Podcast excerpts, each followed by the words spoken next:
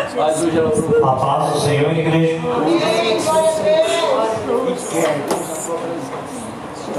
Quero pedir aos irmãos que abram suas Bíblias no livro de 1 a Reis, capítulo 17, a partir do versículo 1.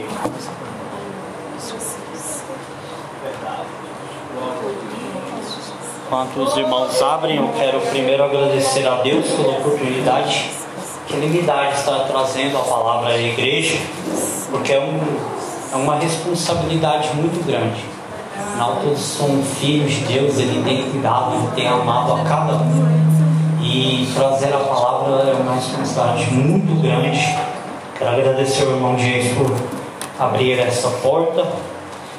E é até difícil, né? Tantos profetas aqui falaram de mim e Deus usou bastante de uma forma sobrenatural. Amém. Som. Aí. É, eu vou ler aqui os irmãos acompanham. Então Elias, o tisbita, que era um dos moradores de Gileade, disse a Acabe: Vive o Senhor Deus de Israel, diante do qual eu estou, que não haverá chuva, nem orvalho Aleluia! nestes anos, a não ser pela minha palavra. Aleluia! Podemos assentar, amém?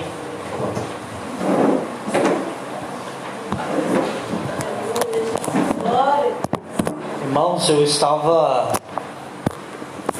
Recebi o um convite para estar pregando aqui já faz mais ou menos um mês que o, o profeta entrou em contato comigo e eu estava meditando durante esse tempo sobre o que ia pregar, né? Afinal, o tema da campanha é o, o tema da, da festividade é o céu não está em crise. Então, é, eu passei a meditar na palavra e buscar a palavra onde Deus queria falar o coração da igreja. Glória a Deus, aleluia. Cheguei a cogitar, a pregar sobre Jó, que é realmente uma situação em que a gente vê o agir de Deus e como tudo está no controle da palma da sua mão. Aleluia. Pensei em pregar um pouco sobre Davi também, porque Davi é ungido rei e ele passa por tantas situações antes de de chegar ao reinado, de assumir a coroa, e você vê ali o cuidado que Deus tinha na vida dele. Mas aí, conversando com, com um amigo, um profeta, ele acabou citando para mim a história de Elias. E o mais interessante que eu acho desse texto aqui, a epígrafe na minha Bíblia está a entrada do profeta Elias. Aleluia. É porque aqui, neste momento da história, é que Deus entra na parada. Porque antes de nós entrarmos no contexto, no, no texto aqui, nós temos que aprender um pouquinho do contexto, do que aconteceu antes para chegar nessa situação em que Deus tinha que entrar, Deus tinha que intervir nessa história. Acontece o seguinte: Deus ele sempre reinou o seu povo e sempre escolheu alguns líderes. Por ora foi Moisés, depois Josué, depois ele começou a usar os juízes, depois começou a usar os profetas. Mas chegou um tempo em que o povo começou a pedir a Deus: dê-nos um rei. O povo pediu, nos deu um oh, rei. Aleluia, Deus! E era o povo pedindo para que não mais Deus governasse, mas para que o homem governasse. E aí nós temos dois problemas. Porque primeiro é o povo pedindo para Deus não cuidar mais do seu povo. Para Deus tirar um pouco da sua mão, do seu poder que ele tem sobre aquela nação que ele mesmo escolheu e outra é que agora as decisões sobre aquela nação Aleluia estavam na mão de um homem, de um homem carnal, falho, pecador. E aí começa a derrocada desse povo. Porque Saul até foi ungido, escolhido por Deus. Mas ele falhou. Davi também foi escolhido por Deus.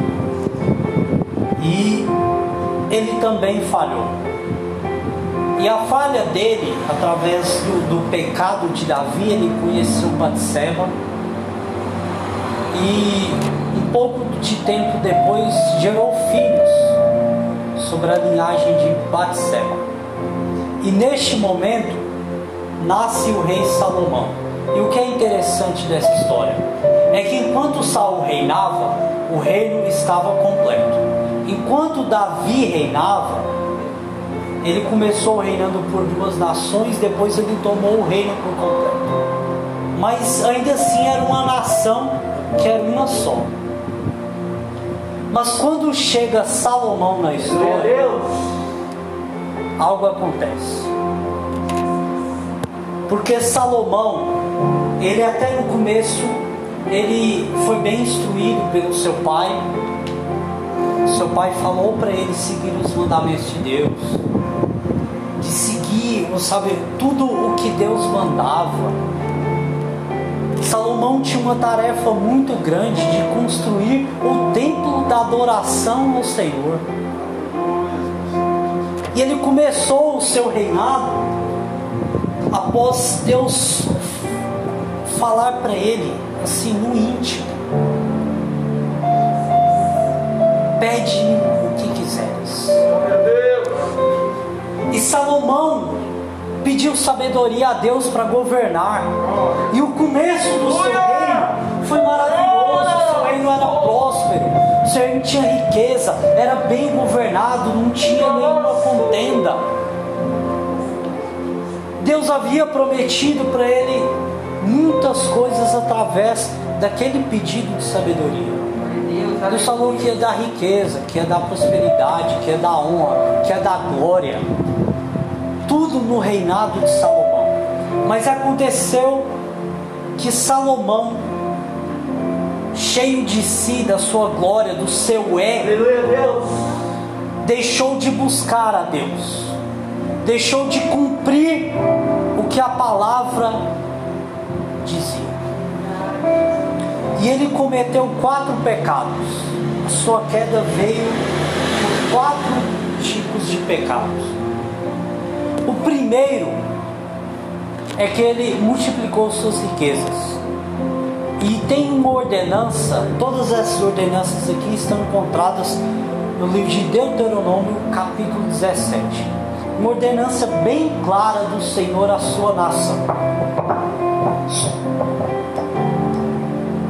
É, uma ordenança bem clara à sua nação de que não devia ajuntar riquezas.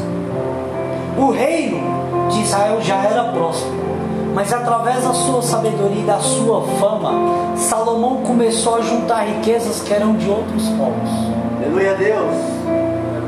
E a palavra de Deus é contra. Salomão começou a multiplicar cavalos, gado, e tudo isso também está Aleluia a Deus. 17. É a palavra de Deus falando para não ajuntar. Salomão também começou a cobiçar muitas mulheres e se casar com elas e se envolver sexualmente com tantas e tantas mulheres. Também é uma ordenança de Deus. E depois o pior, porque aí o Deus de Salomão começou a ser o dinheiro, começou a ser suas posses, começou a ser suas mulheres. E aí ele esqueceu de adorar a Deus. E isso é muito sério. Porque Salomão começa a deixar que outros deuses, que outros povos tenham lugar na casa de Israel. E isso é um grande problema. E aqui começa a derrocada deste povo. Porque aí o reino se divide. duas nações mais ao sul se tornam a nação de Judá. As dez nações mais ao norte se tornam a nação de Israel. E após isso, essa divisão, muitos reis assumiram esses dois povos, Judá e Israel. Num total, durante todo o reinado em Israel, 42 reis tomaram a coroa, tanto em Judá como em Israel. São 42, 42 pessoas que passaram por este trono e que tomavam decisões sobre este povo que Deus escolheu para ser o seu povo. Lembra que foi o povo que pediu? Então, dos 42, só nove fizeram o que era bom perante o Senhor. Você imagina 31 reis, 31 linhagens de rei, um pior que o outro. Um fazendo coisas é, que são ruins perante aos olhos do Senhor, maltratando o seu povo e deixando principalmente com que aquela idolatria lá de Salomão entrasse no meio de Israel.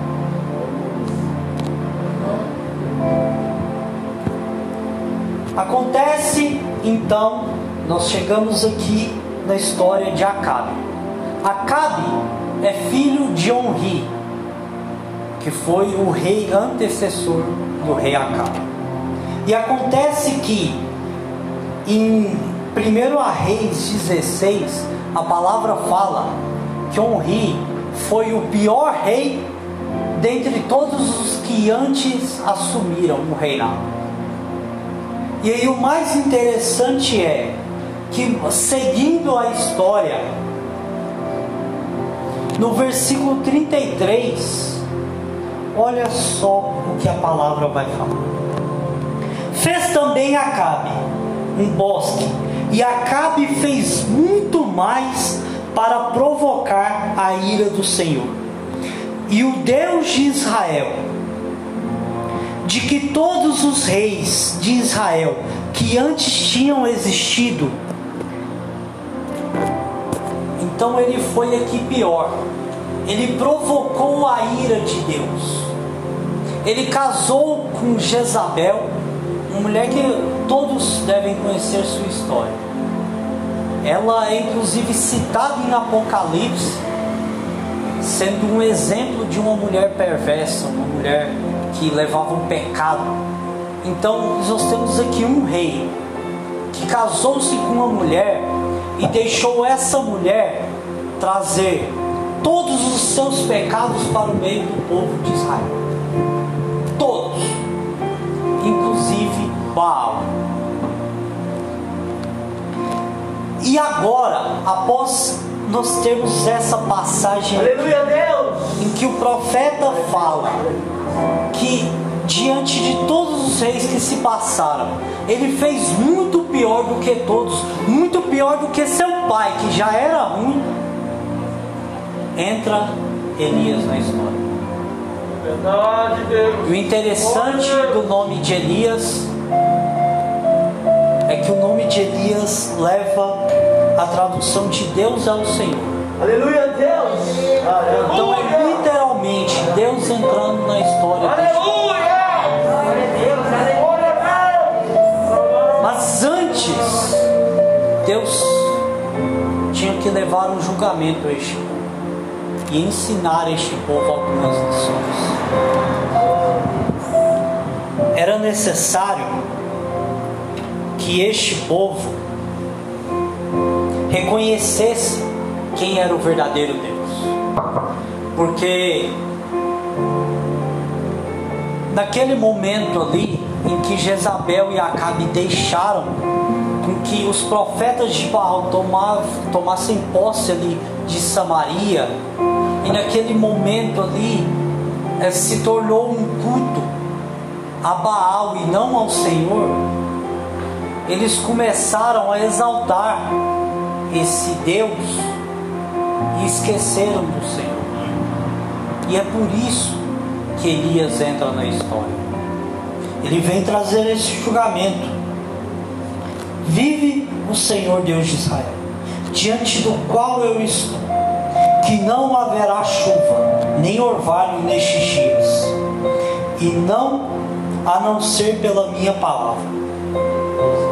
Israel está, está em crise, o governo está em crise, adoração no templo está em crise. E agora Deus traz um julgamento de que não haverá mais chuva.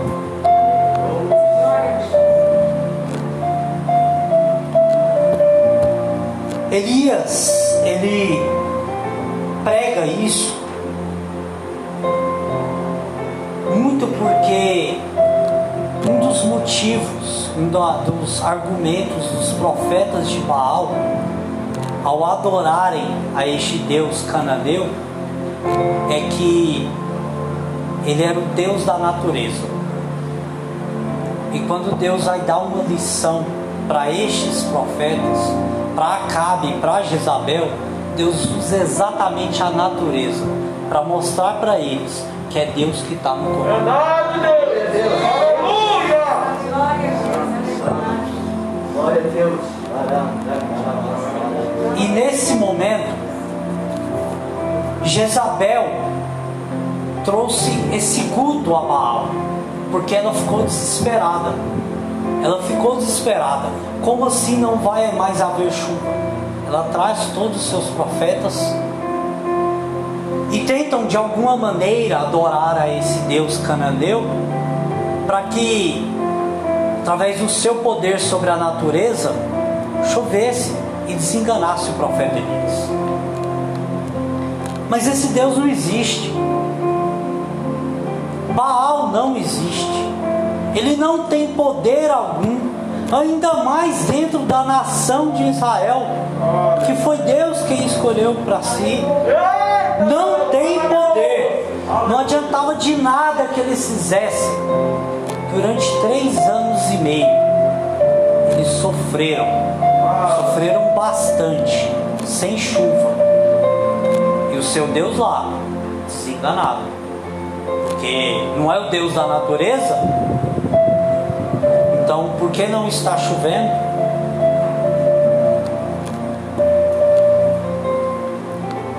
E agora acontece o seguinte: Jezabel fica irada, irada com Elias e começa a perseguir Elias. E aí Deus manda Elias vai até Querite, uma caverna junto ao ribeiro e fique lá até o mandar. Durante esses três anos e meio, que Elias profetiza que não haveria chuva, ele fica dois anos neste lugar. E é aqui, é aqui onde nós vemos que Deus está no controle de tudo. Aleluia. Porque o profeta profetizou que não haveria chuva, mas Deus levou ele para um lugar onde tinha água. Aleluia. Deus proveu o alimento para ele. Aleluia. Porque, mesmo em um momento, em uma nação que já estava sofrendo e não tem chuva, a falta de alimento, a falta de comida, mas Deus manda os corvos alimentar o profeta. Olha isso, se não é Deus com poder em suas mãos, cuidando daquele que é seu escolhido.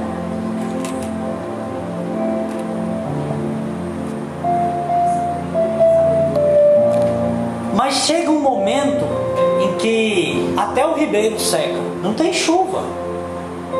Se não tem chuva, não tem água. E o ribeiro seca. Mas aí outra vez, na sequência dessa história, nós podemos ver a mão de Deus cuidando do seu profeta. Porque Elias profetizou que não ia haver chuva e realmente não houve. Então era normal o ribeiro secar. Ele ficou lá por dois anos, mas faltava um ano e meio ainda. Faltava um ano e meio. E onde esse profeta ia se alimentar? Onde ele ia beber água? Então Deus manda Elias à casa da viúva de Serepta. Uma história bastante conhecida de nós que vivemos dentro da igreja. E Elias chega até essa viúva e pede primeiro água para beber. Afinal, o ribeiro secou, ele estava com sede.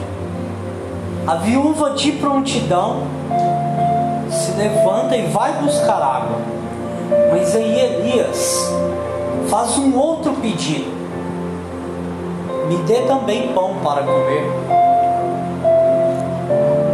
E esta viúva estava sofrendo as consequências do pecado de Israel, porque já era um governo ruim para o povo.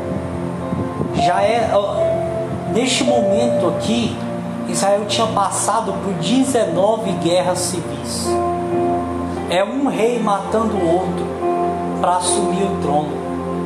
Então pensa numa nação que estava sofrendo, num povo que estava sofrendo. E aí chega o profeta Elias e profetiza que por três anos e meio não ia chover. Se já estava difícil para o povo, ficou ainda mais. E quando Elias chega na casa dessa mulher, ela fala que não tem o que ofertar na vida do profeta, porque na panela só tinha um pouco de farinha. E na botija só tinha um pouquinho de azeite. E ela ainda, ela ainda toma um cuidado de falar uma coisa ao profeta, de que aquela seria a sua última refeição. E ela fala que após aquela refeição, eles já iam se entregar à morte, porque ela não ela não conseguia enxergar nenhum futuro à frente. Afinal, ainda faltava um ano e meio. É muito tempo. E acontece que o profeta faz uma prova de fé com essa mulher. Pega essa farinha, pega esse azeite, faz um pão para mim e me dê de comer e depois sirva seu filho e a sua casa. Essa mulher teve uma das maiores fés que se pode ler na Bíblia. Porque a situação, a circunstância estava totalmente contra essa mulher. Totalmente contra essa palavra do profeta mas ela acreditou e fez. E deu ao profeta. E o profeta comeu, o profeta tomou água, o profeta foi alimentado. Mas o mais interessante é havia só um pouquinho de farinha, só um pouquinho de azeite. Mas conforme ele ia fazendo, mais, era mais Deus derramava mais, e tinha mais farinha na, na panela, e mais e mais azeite na botija. E ela conseguiu servir não só o profeta, serviu o seu filho, mas serviu toda a sua casa. Para você pode ser só um pouquinho, mas na mão de Deus. Ah, deixa na mão deixa na mão dele. Porque quando ele está no controle, um pouquinho para ele é muito. Um pouquinho para ele é muito.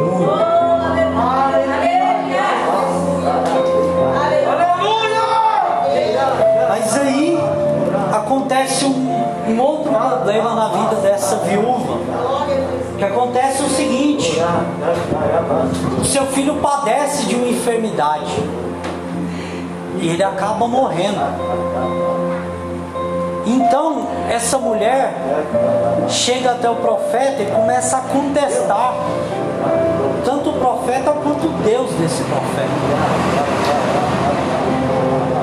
E o profeta chega e cuida deste filho.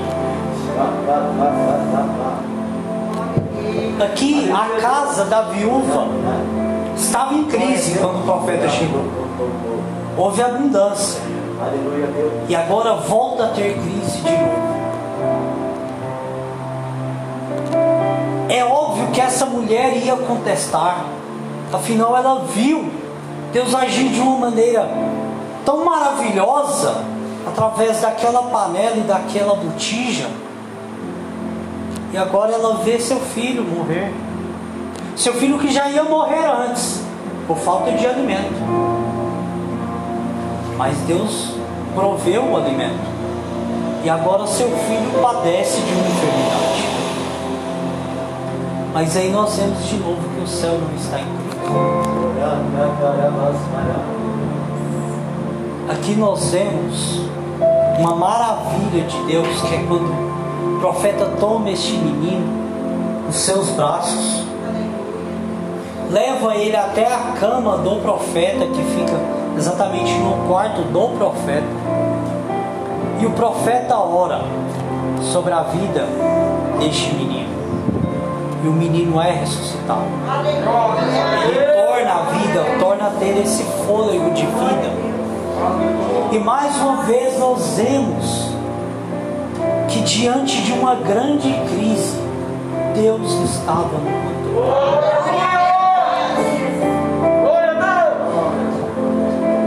Aqui nós terminamos esses três anos e meio sem chuva.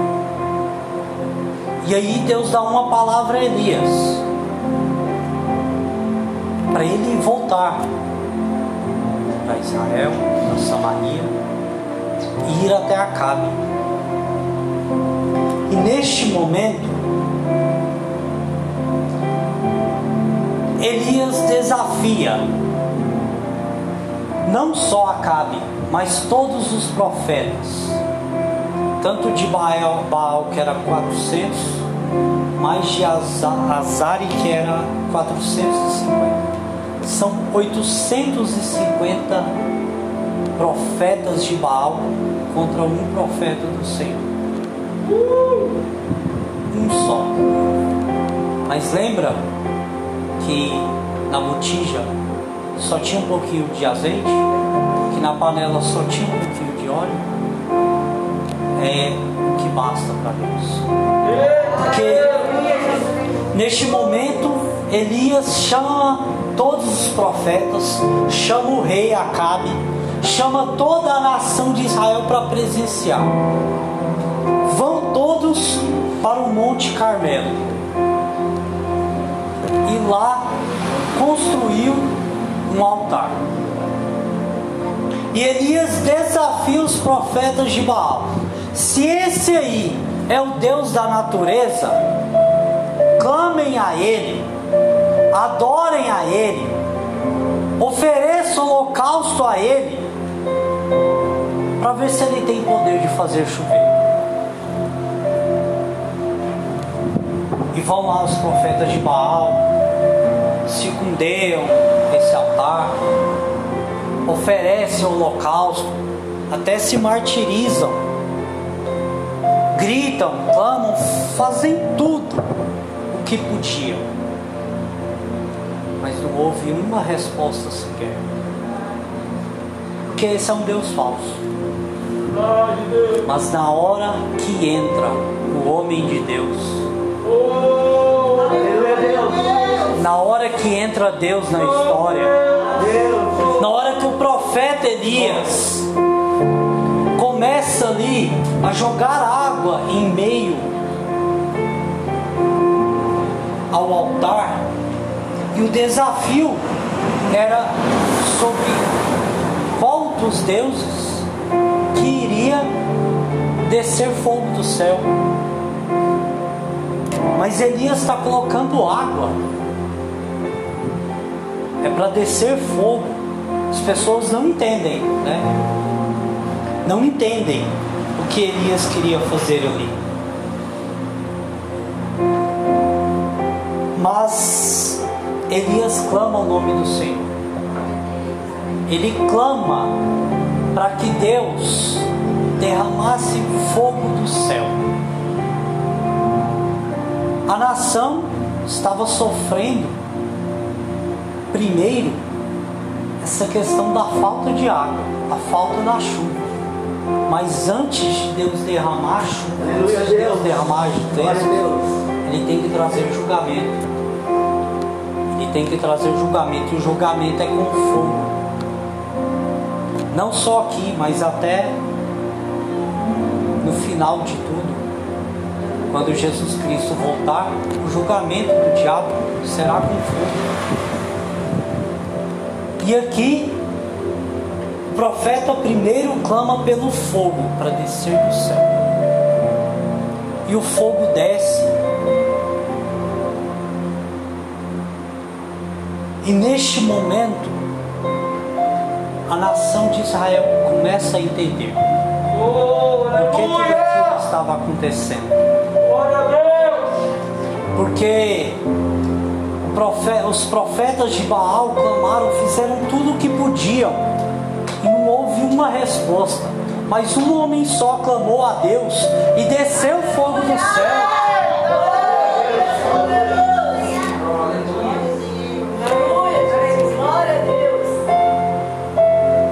Elias chegou nesse momento em que Israel estava em crise. Já estava muito difícil. Através da sua profecia, ficou mais difícil ainda. Mas Deus precisava dar uma lição ao seu povo. Precisava dar uma lição a Acabe, aos profetas de Baal. Ele usou Elias e fez Elias passar por tudo isso.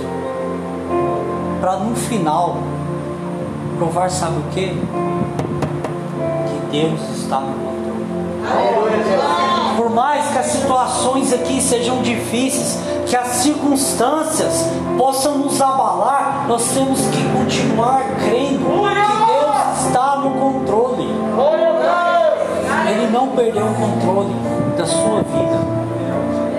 Pelo contrário, Ele está trabalhando nessa diversidade aí.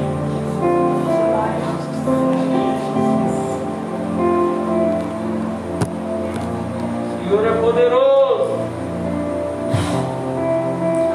Em 1 Reis, capítulo 18, versículo 39.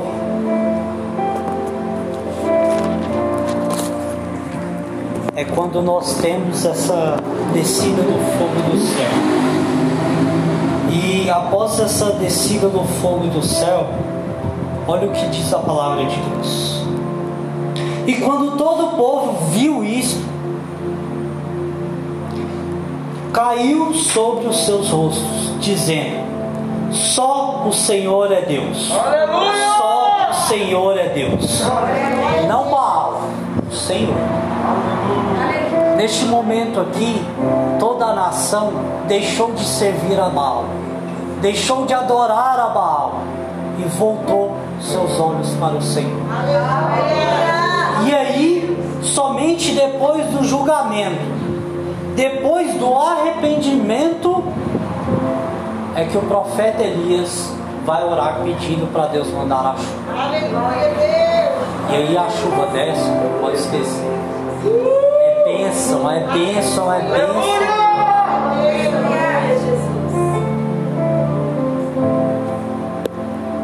A lição desta mensagem, o céu não está em crise, é exatamente isso. É de que quando nós olhamos para Deus, quando nos voltamos para Deus, quando nossos olhos estão fixados em Jesus, nada, nada vai nos abalar.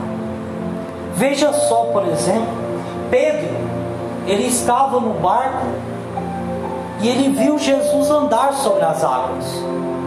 E Pedro pediu: Jesus, deixe que eu ande contigo.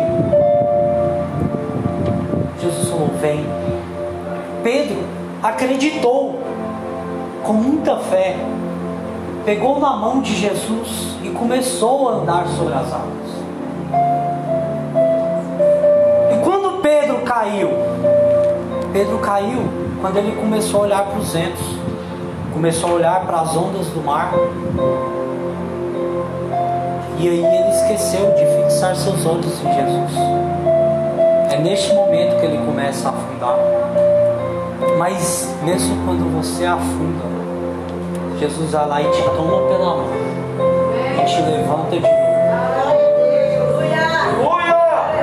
Esta é a lição desta mensagem.